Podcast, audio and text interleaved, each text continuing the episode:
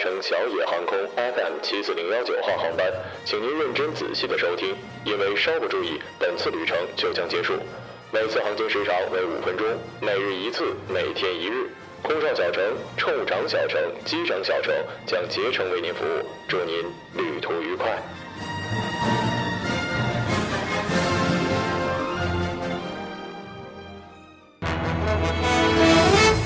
各位听众，晚上好。晚上好，今天是二零一六年三月三十号，星期三，农历的二月二十二。欢迎收听日节目。一九八七年的今天，雨神萧敬腾出生。今天的节目主要内容有：中山美女入殓师手机存有逝者遗容；哀行被劫人质与劫机犯玩自拍；骗子叫他去袭胸，他居然真的这么做了。清明假期，朱姓游客可免费游览十三陵。下面请听详细报道。叶慧，九零后，川妹子，毕业于长沙民政学院。去年一月来到了殡仪馆实习，并成功入职。作为单位的颜值担当、敬业担当和自拍担当，她的阳光跟秀气使本来严肃的办公环境活跃了很多。入殓师这部电影是她在高二的时候无意接触的，从此之后一发不可收拾。在网上找到专业和从业出路之后，不顾父母的反对，威胁说不让我考防腐整容，我就不高考了。逝者的妆容呢，需要画的比较安详淡雅，尽量接近原貌。困难的是非正常死亡的逝者，如交通事故或者浮尸等，外貌特征并不好辨认，需要面部和躯体的塑形。而职业的烦恼在叶慧身上并不大，她有一个同行的男友，一有假期大家相约一起去去爬山、逛街。旅游生活过得有滋有味儿，他的生活过得也不像他的同事那样小心翼翼。不过过年回家的时候，还是有亲戚旁敲侧击的跟他说一下转行得了，他也就呵呵一笑，说完耸了耸肩，露出了好看的笑容。面对这位妹子，我真的要给你双手双脚点赞了。我也看过这部电影，好看自不必说，而且配乐超级好，经常出现在我的故事里。而且电影里也说了，其实入殓师呢不是晦气，按照传统的礼法还是积德的好事儿呢。敢做敢想还漂亮，姑娘，你一定是水瓶座呀。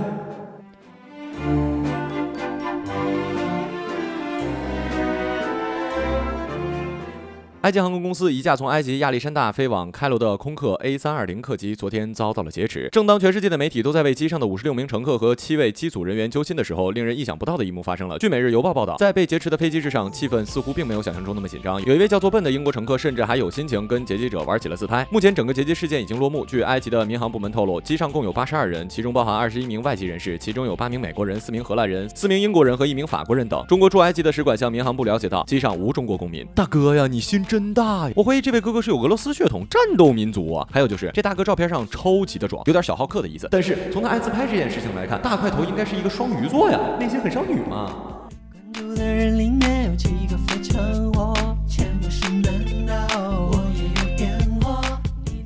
小王今年十九岁，杭州城的某在校大学生。三月二十一号的下午，小王突然接到了一个九九九九五九九九九九五零零零的网络电话，电话里是一个女的，她说你涉及一宗诈骗的案子，欠了一百四十八万，已经被通缉了。之后，小王就开始按照指示做，完成了 ATM 机上的操作之后，骗子让小王找了一个有固定电话跟无线网络的酒店躲起来，不要跟外界联系，不要接任何的电话。他还给了他一个 QQ 号，让小王加为好友。在房间之内，小王与骗子保持着通话，可通话期间突然有人来敲小王的房间门，可能是有诈骗团伙的人来了，他们手里应该有枪，你赶快跑，躲起来。电话里的骗子说，小王一听吓坏了，拉开窗户，直接从宾馆的三楼跳了下去。骗子说：“我们现在没办法定位到你在哪儿，这样你找根铁棍或者砖头，找到最近的 ATM 机，把机子砸破。ATM 机里有报警系统，报警了我们就知道你在什么位置了。”小王连忙找了一块砖头去砸 ATM 机，砸了一台又一台，他先后砸了三台。砸完 ATM 机，对方却说定位失败。紧接着，骗子又提出了一个更荒唐的要求：“你去找一个女的袭胸，把她按在地上拍照给我们看，我们就取消对你的通缉了。”小王竟然没有怀疑，先找到了一个关系好的女同学，要求她配合一下。女同学当然拒绝了，任务失败了。小王在 QQ 里告诉了对方，可是对方竟然把他从 QQ 好友里给删除了。这时他才反过来，自己可能上当受骗了，于是去了杭州上塘的派派出所报警。兄弟，我对你没什么好说的了。在这个复杂的世界，竟然有你这么如此单纯的人，真是不可思议啊！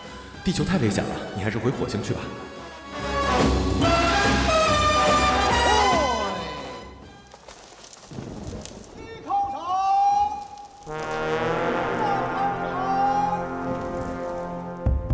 清明祭祖是每年的十三陵景区的重头戏。十三陵长陵景区将举办明朝皇帝祭祀祈福大典，再现万历八年清明节神宗奉两宫皇太后夜祭长陵的场面。清明节假期每天两场，时间为早上的九点半和下午的两点半。清明小假期的期间，姓朱的游客可以免费享受一项特殊的待遇，即出示身份证之后即可免费的游览十三陵的定陵、长陵、昭陵、神鹿四大景区。明朝是朱姓的王朝，皇帝姓朱，所以我们给姓朱的游客这一项优惠。十三陵特区办事处的负责人这么说的。那我们东北人应该免费参观故宫啊，毕竟清朝最早的发祥地就是我们的白山黑水之间啊，我们那可是龙兴之地啊我想想哈可就我们姓马的没有什么特别厉害的。这样吧等我火了以后凡是姓马的都可以获得一次买周边打折的机会怎么样？大方吧